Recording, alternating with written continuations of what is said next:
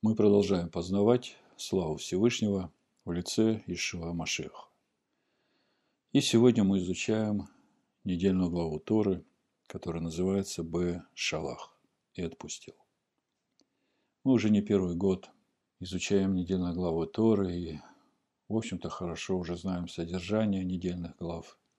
И тем не менее, каждый раз, когда приступаешь к очередной недельной главе, первый вопрос а чему Всевышний сегодня хочет научить меня, что Он хочет мне сказать?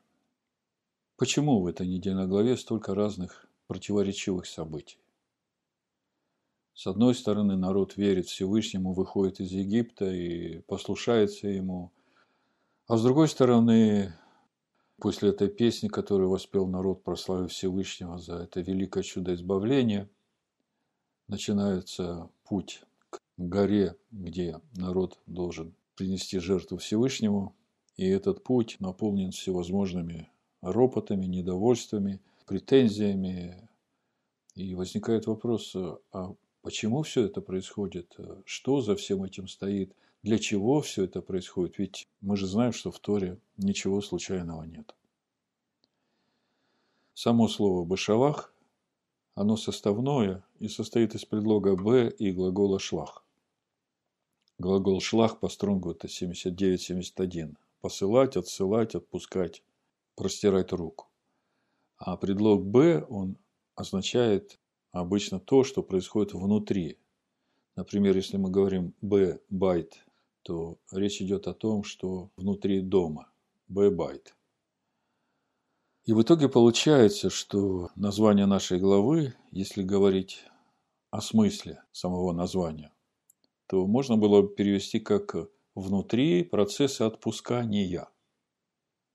Другими словами, наша недельная глава Башалах включает в себя все духовные процессы выхода из Египта, начиная от самого выхода из Египта, суть Мицраим, вы помните, теснота, и заканчивая процессом выхода Египта из нас. И это все можно назвать одним словом – Б-шалах – внутри отпускания отпускания фараоном народа из Египта. Мы все время говорим о том, что Тора для нас является пошаговой инструкцией исполнения замысла Всевышнего по сотворению человека по его образу и подобию. И это действительно так, и апостол Павел говорит нам о том, что все священные писания наполнены Духом Всевышнего, и в них сокрыта премудрость Всевышнего, которая как раз и может дать нам мудрость к спасению наших душ. Это 2 Тимофея, 3 глава, 14 стиха прочитаю. А ты пребывай в том, чему научен, и что тебе уверено, зная, кем ты научен. При том же ты из детства знаешь священное писание.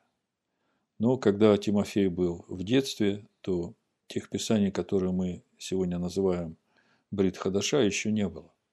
А в то время было Тора и пророки. И вот Павел говорит, ты с детства знаешь священное писание, которые могут умудрить тебя во спасение веры в Машеха Иешуа. Все писание Бога духновенно, то есть наполнено Духом Всевышнего, и полезно для научения, для обличения, для исправления, для наставления в праведности, да будет совершен Божий человек, ко всякому доброму делу приготовлено. С каждым годом все больше познавая Тору, начинаешь понимать, что имел в виду апостол Павел, когда говорил о том, что Священное Писание – это наставление от Всевышнего своему народу, которое обличает, которое исправляет, ну, конечно, если мы принимаем это обличение, и наставляет в праведности, то есть помогает нам духовно возрастать в полноту возраста Ишуа Машеха, ибо праведность наша – Машиах, живущий в нас. Каждый раз, читая очередное послание апостола Павла, задумываешься, на основании чего он делает такие выводы, откуда он это берет. И вот когда смотришь о том наставлении, которое апостол Павел дает Тимофею, и смотришь, о чем говорит наша недельная глава Башалах, которая говорит о тех процессах, которые будут происходить в нашей жизни на пути нашего выхода из Мицраим, из тесноты и нашего возрастания в полоту возраста Машеха, то видишь реально, откуда апостол Павел делает эти выводы. все Писание боговдохновенно, полезно для научения, для обличения, для исправления, для наставления в праведности. Вы наверняка слышали такое высказывание, ну, такую мысль, что для того, чтобы человеку обрести спасение, мало того, чтобы Всевышний вывел его из Египта. Нужно, чтобы Египет вышел из человека. И вы понимаете, что сам по себе Египет из человека выходить не будет, тут уже решающую роль будет играть человек с его желаниями избавиться от этого Египта в себе. Так вот, наша глава Башалах как раз и говорит нам о том, как Всевышний выводит нас из Египта, и потом через искушение показывает нам, что в наших сердцах, и потом помогает нам освобождаться от этого Египта внутри нас, и это как раз уже тот процесс, когда Он учит нас воевать. Как-то в одной из проповедей мы задавались вопросом, а почему Всевышний фараона и египтян, которые держали в рабстве сынов Израиля, погубил раз и навсегда? А вот э, с Амаликом у сынов Израиля теперь будет война на все роды. Почему вот не взять и сразу вот и Амалика, так же, как и фараона, погубить раз и навсегда? Так вот, ответ именно в том, что для того, чтобы человеку обрести спасение, ему мало того, чтобы Всевышний вывел его из Египта. Нужно, чтобы Египет был выведен из человека. Все дело в том, что есть внешнее рабство, когда человек порабощен всевозможными зависимостями, типа пьянства, наркотики, азартные игры и так далее. А есть внутреннее рабство, суть которого именно в тех желаниях души, которые влекут человека к пьянству, наркотикам, азартным играм и ко многим другим вещам, которые по сути все являются похотями плоти. Сирах об этих желаниях души э, сказал очень просто. Это 18 глава, 31 стих. «Если будешь доставлять душе твоей приятное для вожделений, то она сделает тебя потехою для врагов твоих». А вот то, как именно можно избавиться от этих зависимостей, от тех желаний души для вожделений, дает нам ответ именно наша недельная глава Башалах. Другими словами, если человек в своем сердце решил бросить пить, или принимать наркотики, или решил прекратить играть в азартные игры, или другие какие зависимости, то ему нужно очень внимательно изучить недельную главу Башалах. И при этом понимать, что освобождение от внешнего рабства происходит через примирение со Всевышним путем принятия им верой искупительной жертвы Ишуа Машеха за все его грехи. В этот момент как раз и происходит переход человека из-под духовной власти древнего змея под духовную власть Ишуа Машеха, который, как мы знаем, своей смертью на стойке казни разрушил власть змея в этом мире. И Ишуа Машех дарует эту победу каждому, кто принимает его верой, как искупительную жертву и как э, Слово Всевышнего. А вот то, что будет происходить дальше, после этого освобождения от этого внешнего рабства. Об этом наша недельная глава как раз дальше и говорит. И, в общем-то, вся Тора об этом пути освобождения. И именно об этом апостол Павел нам и говорит.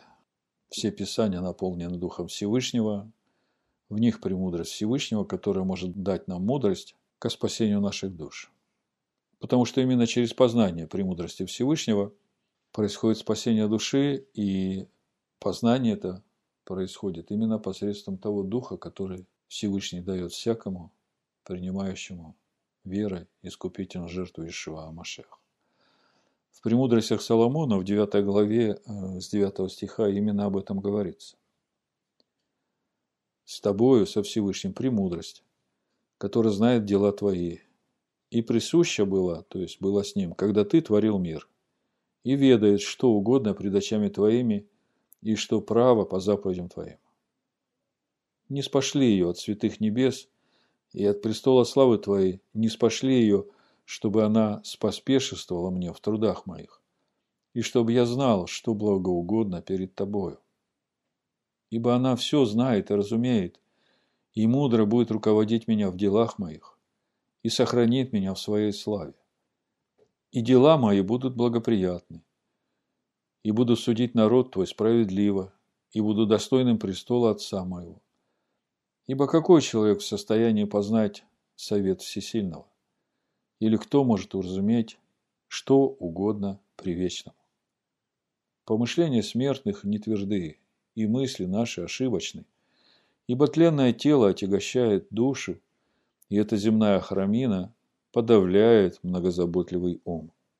Мы едва можем постигать и то, что на земле, и с трудом понимаем то, что под нашими руками, а что на небесах, кто исследовал. Волю же твою кто познал бы, если бы ты не даровал премудрости и не спаслал свыше святого твоего духа. Вот здесь у нас и Тора, и рождение свыше, и все через веру в искупительную жертву Ишуа, который есть искупительная жертва, а Машеха, который есть Слово Всевышнего, премудрость Всевышнего. Волю же твою кто познал бы, если бы ты не даровал премудрости и не, не спаслал свыше святого твоего духа. И так исправились пути живущих на земле, и люди научились тому, что угодно тебе, и спаслись премудростью. Итак, для спасения человека нужно, чтобы Всевышний послал своего Святого Духа, и, как мы знаем, в этом суть рождения свыше, которое происходит именно через принятие веры искупительной жертвы Ишуа Машеха. А дальше начинается процесс познания премудрости Всевышнего, который пребывает в Торе, который Всевышний дал для научения своего народа. Поэтому теперь давайте более детально посмотрим на все эти процессы освобождения человека от Мицраима, которые находятся внутри человека и о которых говорит нам Тора в нашей недельной главе Башалах. Внутри процесса отпускания. Вот когда так начинаешь смотреть на нашу недельную главу, тогда уже становится понятным, почему события происходят именно так, как они происходят. Причем здесь вот этот ропот, вот это отсутствие воды и один раз, и другой раз, и почему в первый раз нужно было показать дерево, а второй раз нужно было пробить скалу, чтобы эта вода была. Когда начинаешь понимать, что это все внутри процесса отпускания, тогда уже начинаешь понимать, чего от тебя ожидает Всевышний.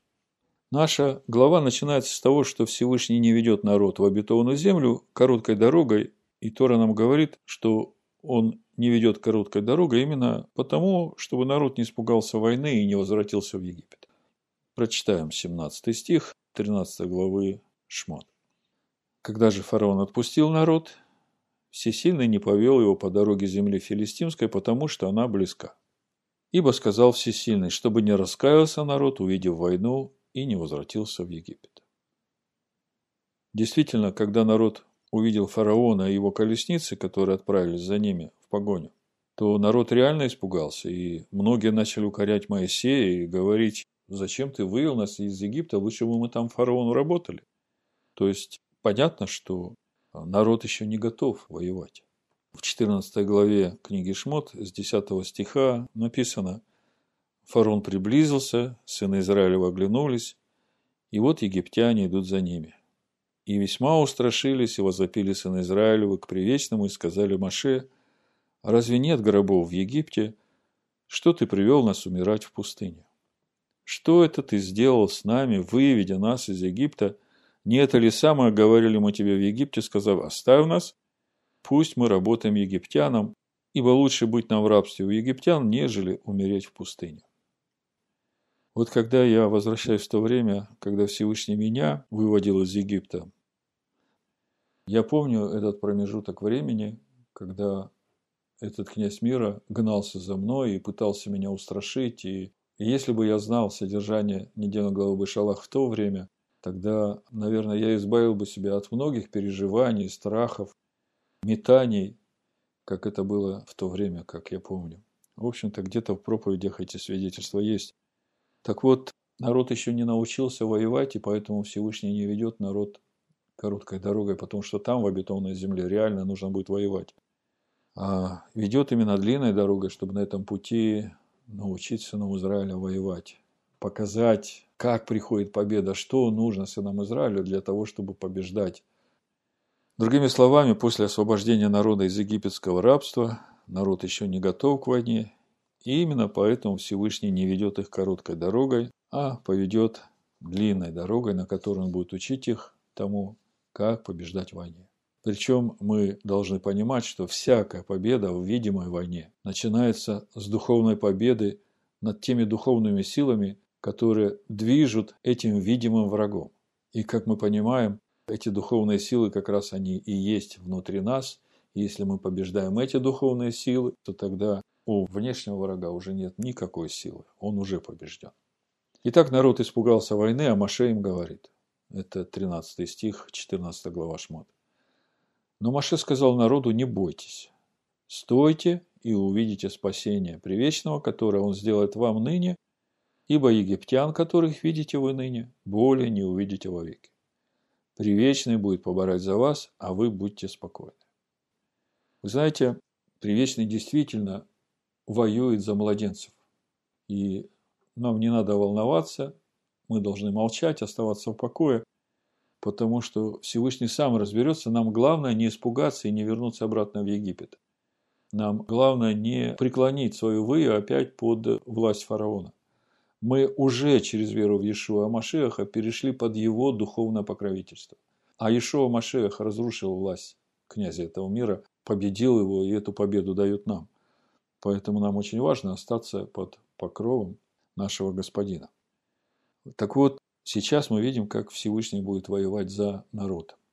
Народ еще ни разу не воевал, он не знает, как воевать, и поэтому страхи, переживания. И вот Мудрецы говорят, это в Михильте написано, что евреи в те страшные минуты разделились на четыре группы, каждая из которых Маше отвечал отдельно, хотя все эти ответы записаны как слитная речь. Первым говорившим «бросимся в море» Маше ответил «не бойтесь, станьте и смотрите, как Всесильный поможет вам сегодня». Другим, требовавшим «вернемся в Египет», он сказал «как видите вы Египет сегодня, не увидите его больше вовеки». То есть, даже если бы мы хотели вернуться некуда. То есть, если бы мы даже хотели вернуться в Египет, то вернуться будет некуда. Третьим, которые говорят, сразимся с ними, он сказал, в этот раз не ваша война, всесильный будет сражаться за вас. А последней группе, предлагавшей пассивную позицию «давайте молиться Всевышнему», Маше сказал, а вы молчите. Мудрецы продолжают, ну хорошо, он одной длинной фразой отверг предложение всех четырех групп – отчаявшихся, пораженцев, бойцов и богомольцев, то есть всего народа Израиля. Другими словами, что не надо делать, он объяснил. А что же делать надо? А вот то, что нужно делать, мы уже находим в словах Всевышнего, обращенных к самому Маше. «Скажи сынам Израиля, пусть идут вперед». И вот мудрецы говорят, если порочность первого и второго предложения, то есть бросимся в море или вернемся в Египет, совершенно очевидна, то предложение «сразимся с ними» вызывает уважение и симпатию, а уж возопим ко Всевышнему и подавно должно было бы понравиться религиозному лидеру. Отвергнуть слова бойцов все же проще, нежели призыв к молитве. Ведь непонятно, откуда сторонники превентивного удара взяли свою идею. Всевышний их в бой не посылал, с Маше они не советовались. А значит, их пыл вполне благородный, но может идти вразрез с планами Всевышнего. Да, и на успешной войне потери несут обе стороны. Победители тоже хоронят. А ведь все вышедшие из Египта должны были принять Тору и шли к Синаю. Так что слова Маше «Всесильный будет сражаться за вас» вполне можно понять. Это все говорят мудрецы в Михильте. Но вот почему Маше не принимает столь ортодоксального предложения «возопим ко Всевышнему» непонятно. Молитва ведь никогда не помешает. И отвечают, да, от еврея действительно требуется, чтобы он все подчинил воле Всевышнего. Но тем не менее, от еврея ожидается и действие. Не только упование и пассивная молитва, но и действие. Поэтому Всевышний говорит Маше, скажи сынам Израиля, пусть идут вперед. В современных терминах, продолжает Михильта, продолжают еврейские мудрецы, когда впереди море, а сзади египтяне, когда еврей зажат в клеще жизни, он не должен трусливо убегать от жизни, то есть бросаться в пучину или уходить от конфликта назад в теплый Египет. Также он не может тратить силы на кровопролитные войны. И даже пассивное упование на Всевышнего не поможет ему. Нужно просто идти вперед. Все силы приложить на главное дело, а глаза на ориентир и вперед. И тогда, неожиданно в кавычках, расступаются воды моря, и дорога к Синаю оказывается не такой далекой, как казалось. Интересно, что никто из миллионов евреев не догадался поступить именно так. Иначе Михильта говорила бы уже о пяти группах, а не о четырех. Но нам-то после чтения Михильты следует об этом задуматься. Это так просто. Без отчаяния, без капитуляции, без боя, без воздевания очей к горе, возложу очи к горам моим, откуда придет помощь моя. Просто иди вперед, ибо дорогу, говорят, осилит идущий. Благодарение Всевышнему за Тору и за то духовное наследие еврейского народа, в которое он вводит нас через веру в Ишуа Амашех. И вот народ двигается от Тростникового моря, и мы видим, как снова и снова вожделение души и отсутствие того привычного, что было в Египте, заставляет народ снова и снова роптать и проявлять недовольство. И здесь очень важно понимать, что ничего в нашей жизни, на этом нашем пути выхода из Мицраима, из тесноты, не происходит случайно. Все эти события являются именно искушением для сынов Израиля, чтобы показать им тот Египет, который находится внутри них, как об этом уже спустя 40 лет Маше говорит народу, который будет входить в обетованную землю в 8 главе книги Дворим. Со второго стиха прочитаю. «И помни весь путь, которым вел тебя привечный, всесильный твой, в пустыне вот уже 40 лет, чтобы смирить тебя, чтобы испытать тебя и узнать, что в сердце твоем. Будешь ли хранить заповеди его или нет? Он смирял тебя, томил тебя голодом, питал тебя манною, которую не знал ты и не знали отцы твои, дабы показать тебе, что не одним хлебом живет человек, но всяким словом, исходящим из уст привечного, живет человек. Я бы сказал, что вот это и есть главный урок, который дает Всевышний нам. Каким образом Он будет учить нас воевать. Другими словами, этот текст говорит нам о том, что все эти места в наших сердцах, которые искушаются, их нужно заменить Словом Всевышнего. И это наша духовная борьба. Конечно, сами мы ничего не можем, но если мы будем просить Всевышнего и делать, то тогда все это придет. Придет свобода от египетского рабства, а с этой свободой и исцеление от многих египетских болезней. Я думаю, что именно поэтому, когда приходят в меру, Всевышний заново дает народу свои заповеди и законы, которые могут сделать воды их души сладкими. Это 15 глава, 22 стих и дальше.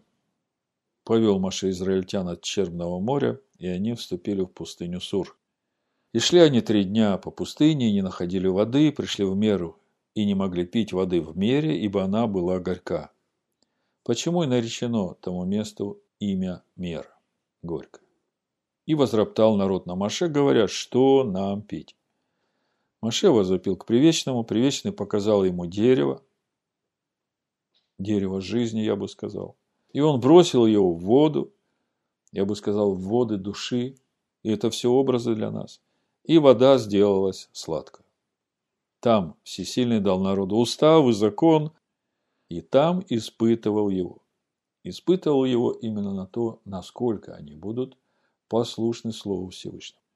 И сказал, если ты будешь слушаться голоса моего, голоса Всесильного твоего, и делать угодное пред очами его, и внимать заповедям его, и соблюдать все уставы его, то не наведу на тебя ни одной из болезней, которые навел я на Египет, ибо я привечный целитель твой. Именно через принятие этого дерева жизни в наши души – которым является Тора Маше, приходит исцеление и свобода. Но этому еще только предстоит народу научиться. Потому что это и есть та духовная война, которую Всевышний хочет научить свой народ. Научить воевать, чтобы им побеждать и в реальных войнах. Ибо если победишь врага внутри себя, то тогда Всевышний, который в тебе, победит всех твоих внешних врагов, как написано в притчах 21 главе, 31 стих. Коня приготовляют на день битвы, но победа от привечного. Заканчивается наша недельная глава новым испытанием народа в Рефидиме. И вот здесь уже приходит время народу начать учиться самим воевать. До этого ведь они еще ни разу не воевали. 17 глава книги Шмот, с первого стиха написано «И двинулось все общество сынов Израилевых с пустыни Син в путь свой по повелению Привечного. И расположилось станом в Рефидиме, и не было воды пить народу». Как мы видим, постоянно проблема с водой. И укорял народ Маше и говорил «Дайте нам воды пить». И сказал Маше, что вы укоряете меня, что искушаете Привечного. Обратите внимание, Маше сразу говорит народу, проблема-то не во мне. Всевышний ведет вас. Что вы ропчете? Вы своим неверием и недовольством искушаете привечного. И жаждал там народ воды, и роптал народ на Маше, говоря, «Зачем ты вывел нас из Египта уморить жаждою нас и детей наших, и стада наши?» Смотрите, кушать-то, оказывается, есть что. Стада наши с нами. А вот Египет, он все еще глубоко сидит внутри. Зачем ты вывел нас из Египта? Маше возопил к привечному и сказал, что мне делать с народом сим? Еще немного и побьют меня камнями. То есть, вот это как раз и есть тот э, критический момент, когда Всевышний показывает народу, что в их сердце. Он смирял тебя, томил тебя голодом, жажда, чтобы показать тебе, что в сердце твоем, и чтобы ты знал, что не хлебом одним жив человек, но всяким словом, исходящим из уст Всесильного. И в этом суть нашей духовной войны. Всякий раз, когда прихоти нашей души пытаются управлять нами, то вот тут вот как раз и есть наша война с этими прихотями. Идем дальше. Сказал привечный Маше, пройди перед народом, возьми с собой некоторых из старейшин израильских, и жезл твой, которым ты ударил по воде, возьми в руку твою и пойди.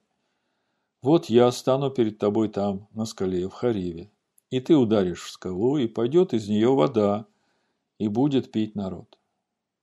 Помните, апостол Павел в Коринфянах, в 10 главе, первом послании Коринфян, говорит, с первого стиха прочитаю, «Не хочу оставить вас, братья, в неведении, что отцы наши, все были под облаком, и все прошли сквозь море. И все крестились в Маше в облаке у моря.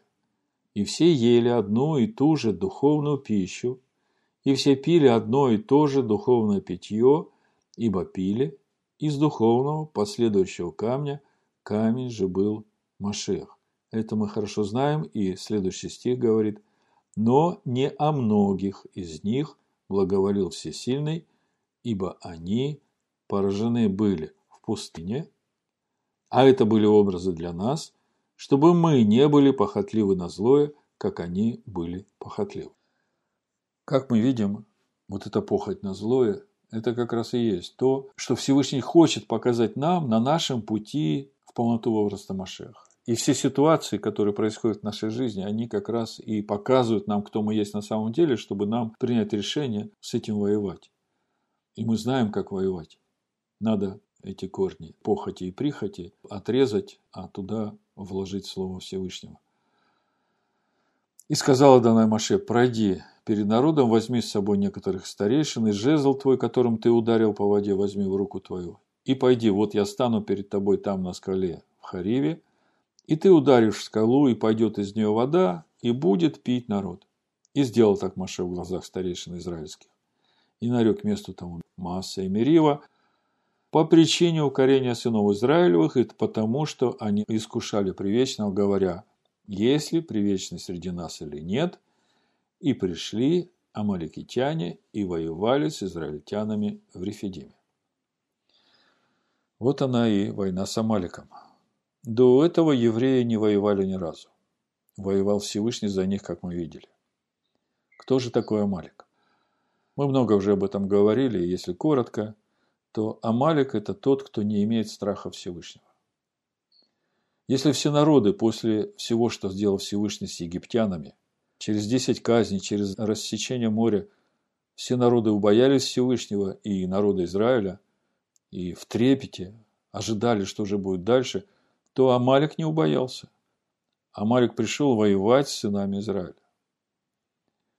И этот внешний враг, который пришел воевать с сынами Израиля, указывает народу именно на тот духовный корень, который есть в самом народе, с которым народу нужно воевать из рода в род. И это отсутствие страха Всевышнего. Именно через эту войну народ будет возрастать в премудрости, ибо премудрость – это и есть страх Всевышнего. Война с Амаликом – это самая важная составляющая в освобождении народа из их рабского состояния. Это необходимое условие возрастания в полноту возраста Машеха. Другими словами, Амалик – это то в нас, что не благоговеет перед Словом Всевышнего.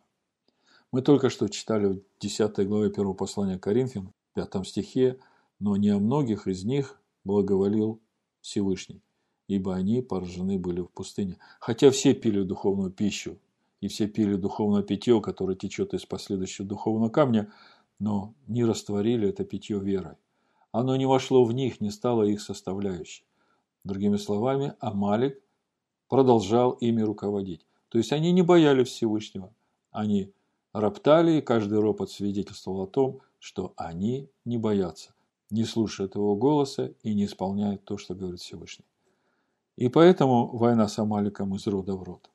И это самая важная составляющая в освобождении народа из рабского состояния.